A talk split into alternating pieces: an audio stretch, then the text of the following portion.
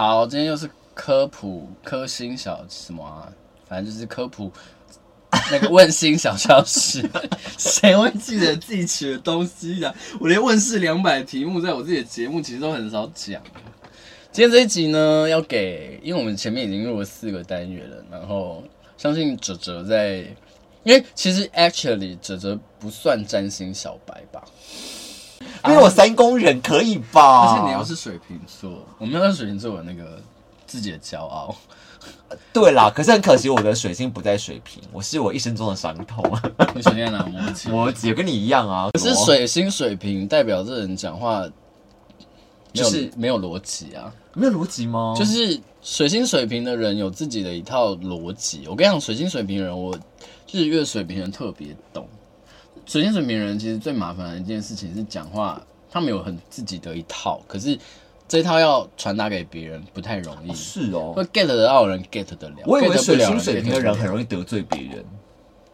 对，因为偏白目嘛。对，相较于 我觉得相较于水星摩羯，我常帮卡罗捏把冷汗。哎，其实老实说，我觉得我们水星摩羯人讲话算是蛮有趣的。真的吗？我觉得水星在土象人，我觉得土象强或者是水星在土象人。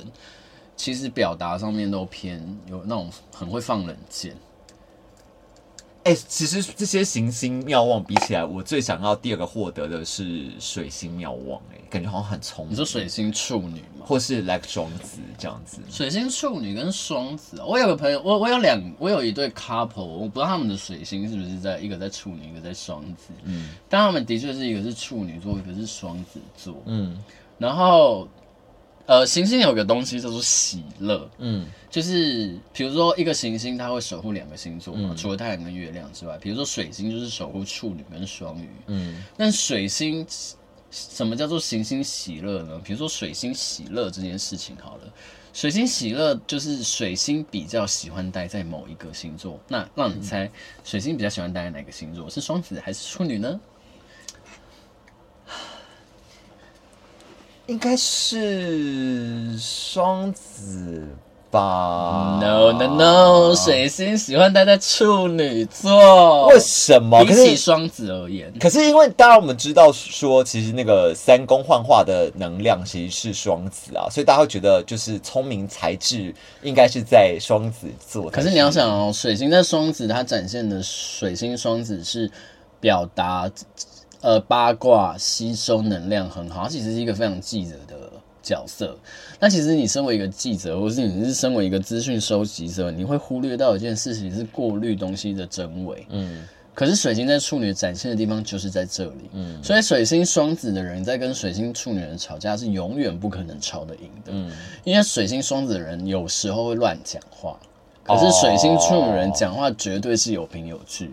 哦，oh, 然后因为水星在处女，它本身就是一个在呃那个叫什么逻辑运用上面是高功能是快的人，嗯，两个比讲话都不慢，嗯，另外一个另外一个讲话又比另这一个有凭有据，那你想谁是赢的？当然是水星处女啊。哦，这样比较起来，就是水处女比较厉害，但是也比较讨人厌你。哦，这单纯后面这句话我就不好说，而且你会讨厌处女的这个原因，我们也不深究了啦，好不好？因为我觉得，我觉得这个人是不会听我们节目吧？他不会听，他不会听。但我其实我要不要问问问题，不是问这个问题，还是把这个问题问完？你知道吗？对，因为今天因为这一集其实有点像是一个小 break，就是让。就哲来问一些问题。好，那我问我问我原本的问题。好，我们可以在前面的占星得知说到一个星盘的时候，内圈可以看相位，中间的那个呃调色盘里面的那些点代表行星，就代表你知道行星在哪一些宫位吗？嗯。然后最那但是很多人看水星摩羯的人就很会整理这种有的没的啊。对，那最外圈其实可以看到就是。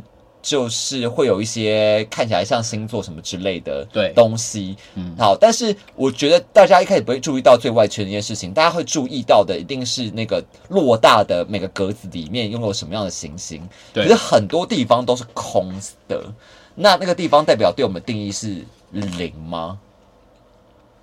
代表对那个、你说空宫哦？对啊，那个那个一定会有空宫啊，因为你的心，我们不要讲小行星，我们光讲。大行星好了，嗯，就十颗，嗯，十颗星，你有十二个宫位，你一定有空宫啊。那这个时候空宫的领域不重要吗？不是，是要用借的。那什么叫做用借的？好，这边跟大家讲一个很重要的概念。每一个星座它有自己的守护行星，嗯，那太阳的守护行星，呃。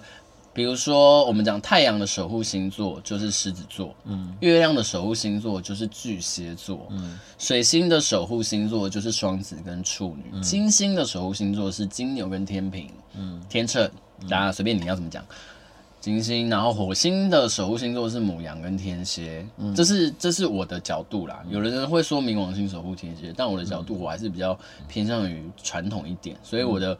火星就是守护母羊跟天蝎，嗯，呃，然后还有什么？木星是射手跟双鱼，嗯，土星是水瓶跟摩羯，嗯，所以如果你的那个宫位是空宫，比如说像这一张星盘，随便我们现在举了一张星盘，它的巨蟹座是空宫，嗯，巨蟹座是它的九宫的宫头，嗯，那等于是说它九宫这一宫是空空空宫嘛？那怎么办？嗯去找那一个星座的守护星，它落到了哪一个宫位？嗯，比如说巨蟹座，我刚刚说它的守护星是什么？月亮。嗯，那以这张盘而言，它的月亮落到了哪一宫？嗯，月亮落到了它的三宫。嗯，对。那它的这个九宫所代表的事情，一定跟三宫有关。嗯，因为这个巨蟹座的主管星就是。月亮，月亮，这个巨蟹就是他的九宫头，嗯、九宫头巨蟹座的守护星月亮落到了三宫，嗯、所以代表他的主管到三宫出差去了。嗯，所以这个人九宫的领域，他一定会跟三宫有关。嗯，对，这个其实是比较进阶的进阶的观念，但是大家可以先有个底，就是你是空宫这件事情，不代表。你就没有那个东西，比如说有些人事业宫是空宫，那代表这个人没事业吗？不是嘛？那代表这个人的事业一定可能从别的地方发展，嗯，比如说他的事业的主管星跑到了，呃，比如说跑到四宫好了，他可能是做房地产啊，嗯，或者是居家有关的事情啊，或者是他的工作重心，其实他的人生目标就是为了相夫教子啊，嗯，对吧？那。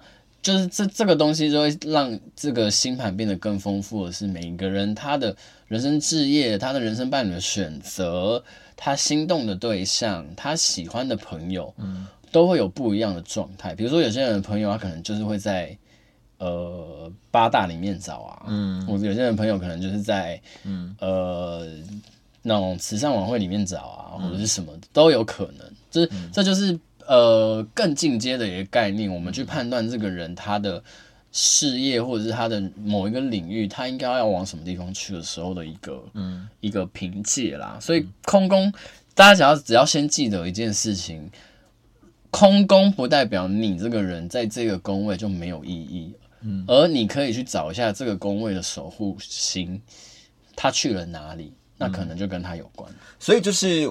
空宫的时候，因为刚刚我们在就是我们的星盘上最外圈，它会刚好每个每一个宫头会写上一个星座的符号，那个星座本身就代表是切到这个宫头的星座嘛。对啊，那这个宫头星座本质上其实是不是也是有一点象征意义？例如五宫切到的那个星，有可能是你会比较喜欢倾向的那个星座特质吗？我听不懂你在说什么。例如说，你五宫如果切到巨蟹座的话，比如说我的武功切到了巨蟹座，那你会比较喜欢巨蟹座？你说，因为武功代表恋爱，所以我的会有这种意涵吗？呃，可以这样看，但是我更会想要去看的是，如果他武功是空宫，前提是如果他武功对对武功是空宫。的话，我会更倾向于去看他月亮飞去哪了。OK OK，反正就是他就是就是就是他可能是其中一个判断之一，可是可能有其他更重要的。比如说，比如说他五飞十，Yeah. 他可能喜欢嗯事业心强的人。五、嗯、飞一，他可能喜欢偏自我的人。嗯、对，或者是五飞一的人，他可能桃花自己会来找他。嗯，对啊，嗯嗯，有可能。所以就是就是回归你刚刚讲的，就是空宫的话，就主要是靠靠借的能量去看它的。对，因为其实以我的这个流派而言，嗯，宫位的主管行星比宫内的行星更重要。哦哦哦，对，你只是同时那个这个宫位本身如果已经有行星的话，可是它宫头又切了另外一个议题的行星。对，比如说这个，比如说像这张盘好了，它的三宫里面有四呃有三颗星，可是我重点还是会去看它这个三宫的星座是什么。比如说它是摩羯，嗯、那我一定会看它的土星去哪里。嗯，那宫内星代表什么？宫内星代表它这个。宫位里面本来就有的资源啊，嗯，或是本来就有的问题啊，嗯，对啊。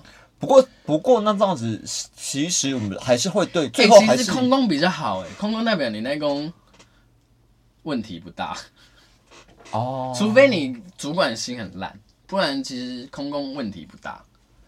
所以我们人还是会对于我们行星在于的宫位是比较强烈感受到的，对不对？对，你的课题，你的人生事多，一定是在你群星在的宫位啦。比如说你是你是三宫强人，你的事情多一定多在跟三宫有关的事情嘛，嗯，表达啊，然后学才艺呀，然后跟人交流啊，你的朋友啊，嗯、一定是跟这些有关。嗯、那我就是跟八九更有关。嗯，那比如说精神启发或者是一些被霸凌啊 之类的。嗯，对，对啦，反正我最后也听过，我听过有个讲法，这样是不是对？就是说，其实你回推回来就是。你看，你群星在，如果你是群星在某几宫的话，你人生最大要解决的课题就是在内宫的课题上。可以这么说，OK，可以这么说。好啦，那结论就是还是不要 散落在各地比较好，要处理好多事情。然后，然后最后奉劝一个人，如果你群星在一宫的话，你人生有很多问题是你自己造成的，所以自己要加油。到底谁呢？给这种 给这种答案，群星一宫人家全部都在冒冷汗，真的。好了。你还有别的问题吗？没有了。好，那这一集就先这样喽。超过十分钟了吧？超过十分钟。OK，拜拜，拜拜。